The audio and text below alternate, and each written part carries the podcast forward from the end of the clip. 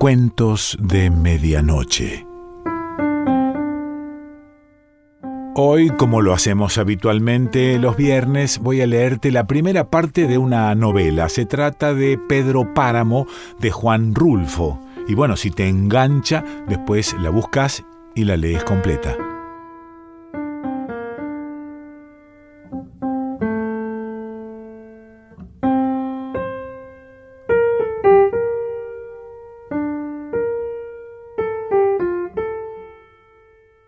Vine a Comala porque me dijeron que acá vivía mi padre, un tal Pedro Páramo. Mi madre me lo dijo, y yo le prometí que vendría a verlo en cuanto ella muriera. Le apreté sus manos en señal de que lo haría, pues ella estaba por morirse, y yo en un plan de prometerlo todo. No dejes de ir a visitarlo, me recomendó. Se llama de este modo y de este otro, Estoy segura de que le dará gusto conocerte. Entonces no pude hacer otra cosa sino decirle que así lo haría, y de tanto decírselo, se lo seguí diciendo aún después de que a mis manos les costó trabajo zafarse de sus manos muertas. Todavía antes me había dicho, no vayas a pedirle nada, exígele lo nuestro, lo que estuvo obligado a darme y nunca me dio. El olvido en que nos tuvo mi hijo, cóbraselo caro. Así lo haré, madre. Pero no pensé cumplir mi promesa, hasta que ahora pronto comencé a llenarme de sueños, a darle vuelo a las ilusiones, y de este modo se me fue formando un mundo alrededor de la esperanza que era aquel señor llamado Pedro Páramo, el marido de mi madre, por eso vine a Comala. Era ese tiempo de la canícula, cuando el aire de agosto sopla caliente, envenenado por el olor podrido de las saponarias. El camino subía y bajaba, sube o baja según se va o se viene. Para el que va sube, para el que viene baja. ¿Cómo dice usted que se llama el pueblo que se ve allá abajo? Comala, señor. ¿Está seguro de que ya es Comala? Seguro, señor. ¿Y por qué se ve esto tan triste? Eh, son los tiempos, señor. Yo imaginaba ver aquello a través de los recuerdos de mi madre, de su nostalgia, entre retazos de suspiros, Siempre vivió ella suspirando por Comala, por el retorno, pero jamás volvió. Ahora yo vengo en su lugar, traigo los ojos con que ella miró estas cosas, porque me dio sus ojos para ver. Allí, hay allí, pasando el puerto de los Colimotes, la vista muy hermosa de una llanura verde, algo amarilla por el maíz maduro, desde ese lugar se ve Comala, blanqueando la tierra, iluminándola durante la noche, y su voz era secreta, casi apagada, como si hablara consigo misma, mi madre. ¿Y a qué va usted a Comala si se puede saber? Oí que me preguntaban. Voy a ver a mi padre, contesté. Ah, dijo él, y volvimos al silencio. Caminábamos cuesta abajo oyendo el trote rebotado de los burros, los ojos reventados por el sopor del sueño en la canícula de agosto. Bonita fiesta le va a armar. Volví a oír la voz del que iba allí a mi lado. Se pondrá contento de ver a alguien después de tantos años que nadie viene por aquí. Luego añadió, sea usted quien sea, se alegrará de verlo. En la reverberación del sol, la llanura parecía una laguna transparente, deshecha en vapores, por donde se traslucía un horizonte gris, y más allá una línea de montañas, y todavía más adelante la más remota lejanía. ¿Y qué trazas tiene su padre, si se puede saber? No lo conozco, le dije, solo sé que se llama Pedro Páramo. Ah, vaya. Sí, así me dijeron que se llamaba. Oí otra vez el ah del arriero. Me había topado con él en los encuentros, donde se cruzaban varios caminos. Me estuve allí esperando hasta que al fin apareció este hombre. ¿A dónde va usted? le pregunté. Voy para abajo, señor. ¿Conoce un lugar llamado Comala? Para allá mismo voy. Y lo seguí. Fui tras él, tratando de emparejarme a su paso, hasta que pareció darse cuenta de que lo seguía, disminuyó la prisa de su carrera. Después, los dos íbamos tan pegados que casi nos tocábamos los hombros. Yo también soy hijo de Pedro Páramo, me dijo. Una bandada de cuervos pasó cruzando el cielo vacío, haciendo cuar, cuar, cuar. Después de trastumbar los cerros, bajamos cada vez más. Habíamos dejado el aire caliente allá arriba y nos íbamos hundiendo en el puro calor sin aire. Todo parecía estar como en espera de algo. Hace calor aquí, dije. Sí, y esto no es nada, me contestó el otro. Cálmese. Ya lo sentirá más fuerte cuando lleguemos a Comala. Aquello está sobre las brasas de la tierra, en la mera boca del infierno con decirle que muchos de los que allí se mueren al llegar al infierno regresan por su cobija. ¿Conoce usted a Pedro Páramo? le pregunté. Me atreví a hacerlo porque vi en sus ojos una gota de confianza.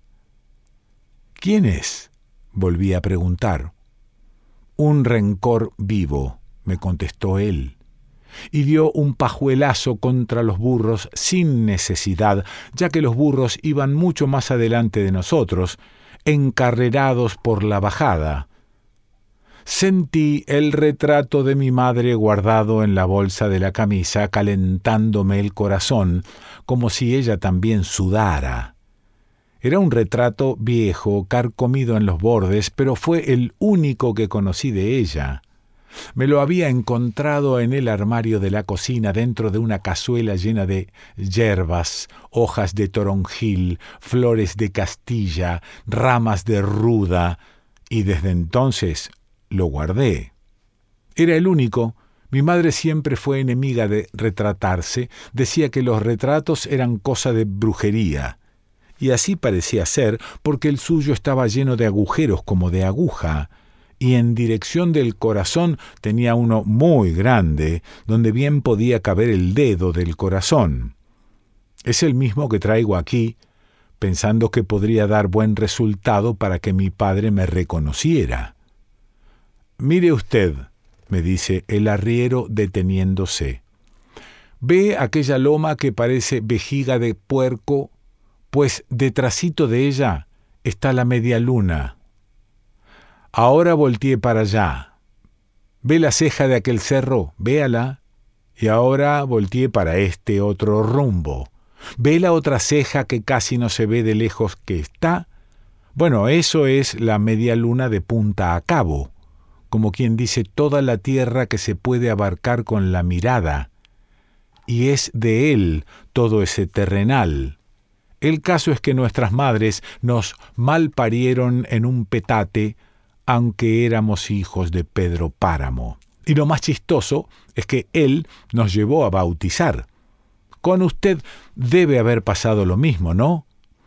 No me acuerdo. Váyase mucho al carajo. ¿Qué dice usted? Que ya estamos llegando, señor, si ya lo veo.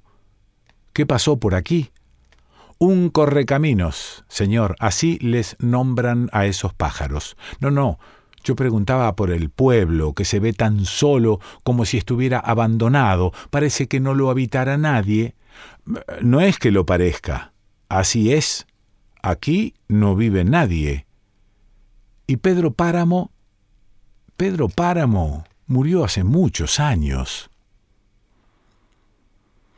Era la hora en que los niños juegan en las calles de todos los pueblos llenando con sus gritos la tarde cuando aún las paredes negras reflejan la luz amarilla del sol.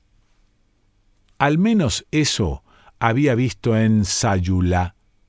Todavía ayer a esta misma hora, y había visto también el vuelo de las palomas rompiendo el aire quieto, sacudiendo sus alas como si se desprendieran del día.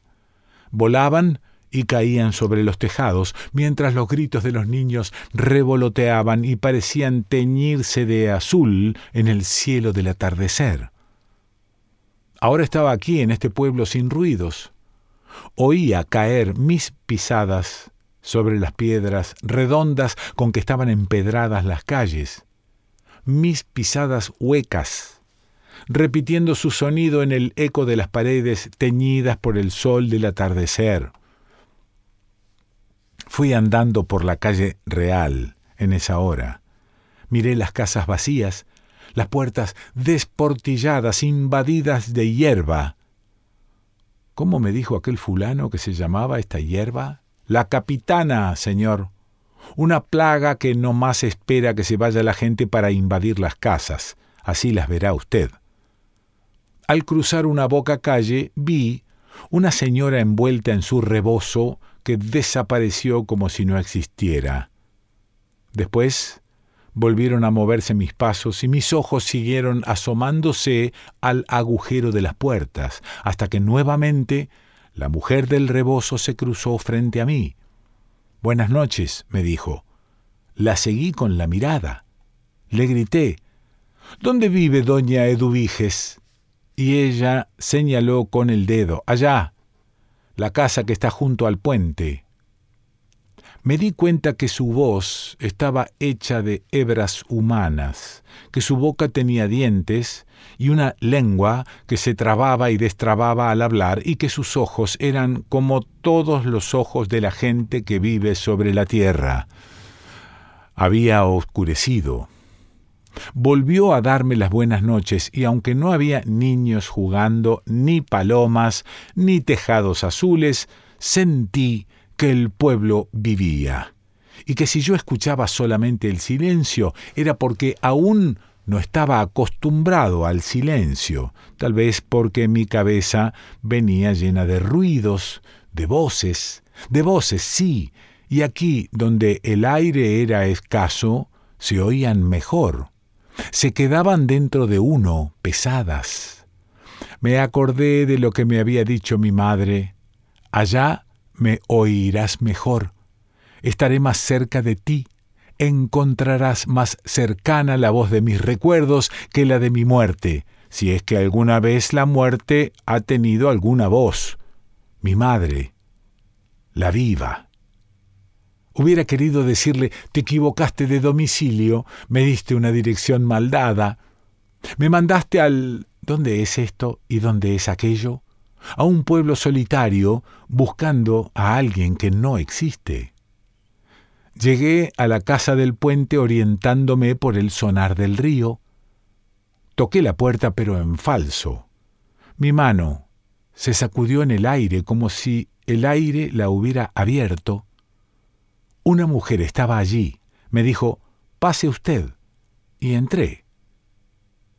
Me había quedado en Comala.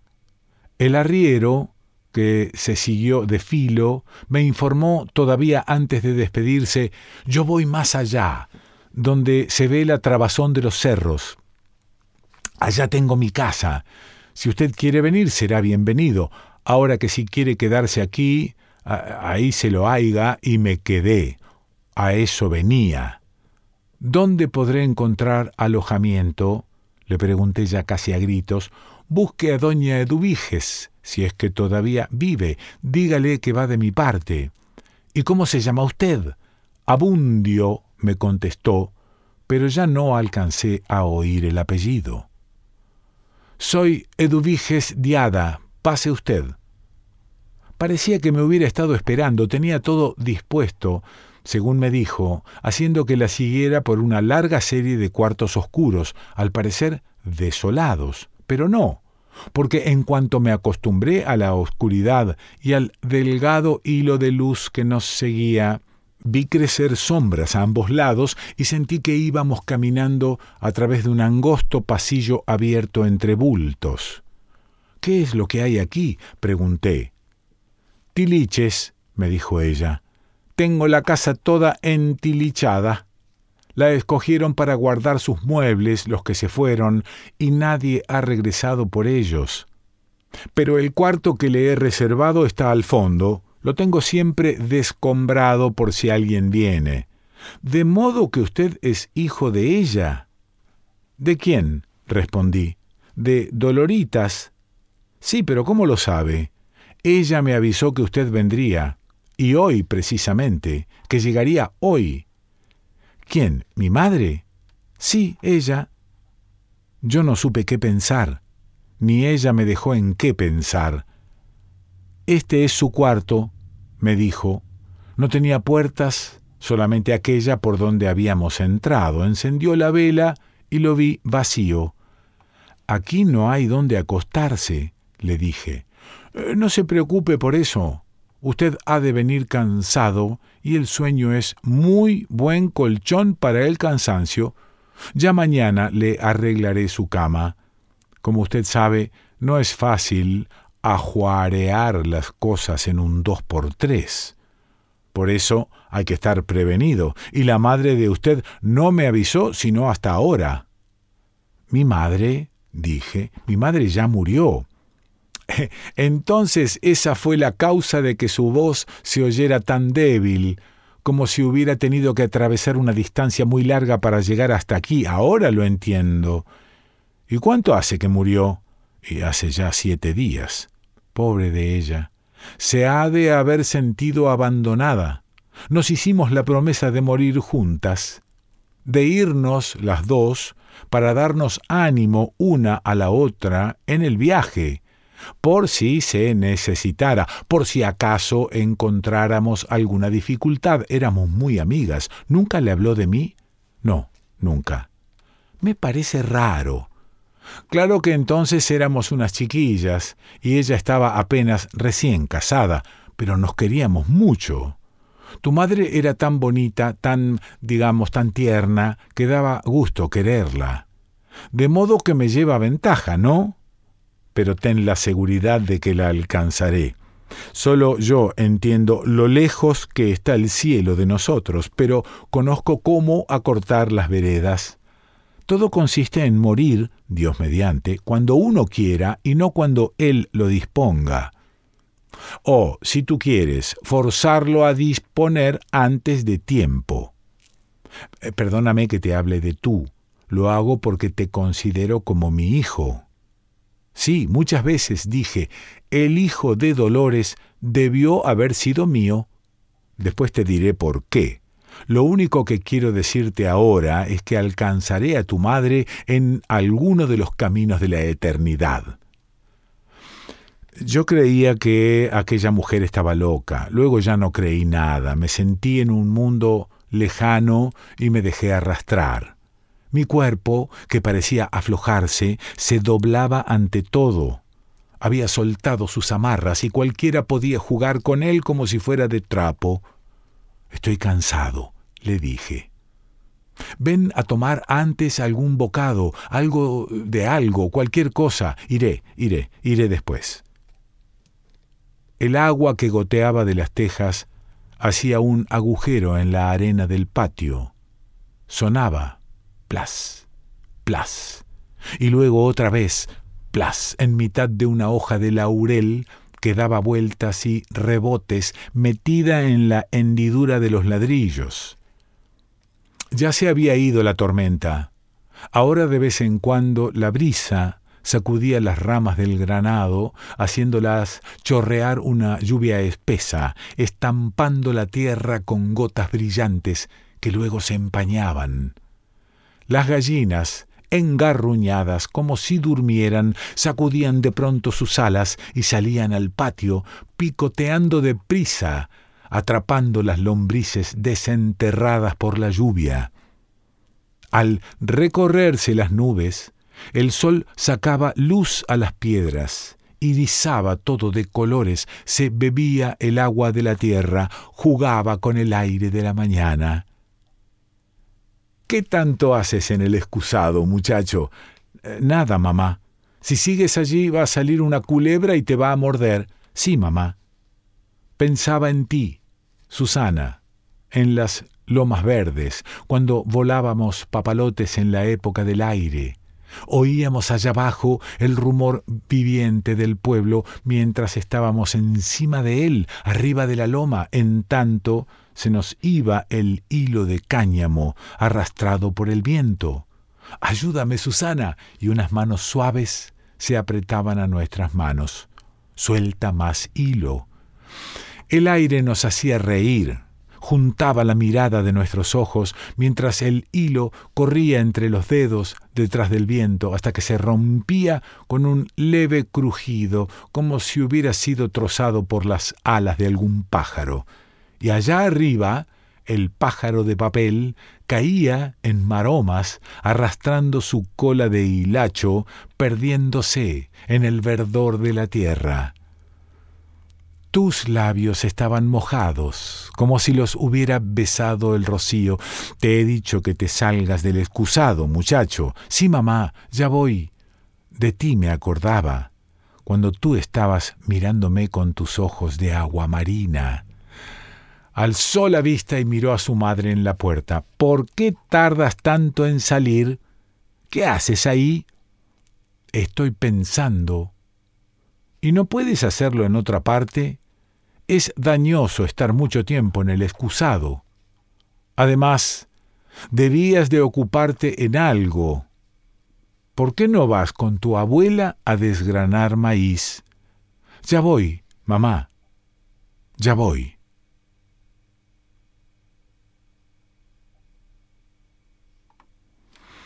Esto que te he leído es la primera parte de Pedro Páramo, de Juan Rulfo. Y bueno, si te enganchó, eh, la buscas y la lees completa.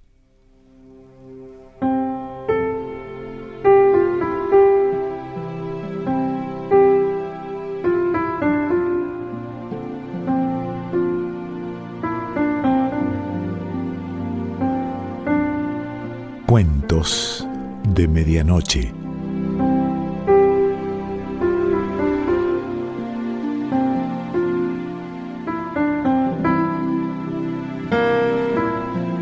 Selección Pancho Mondino. Idea y lectura Quique Pessoa.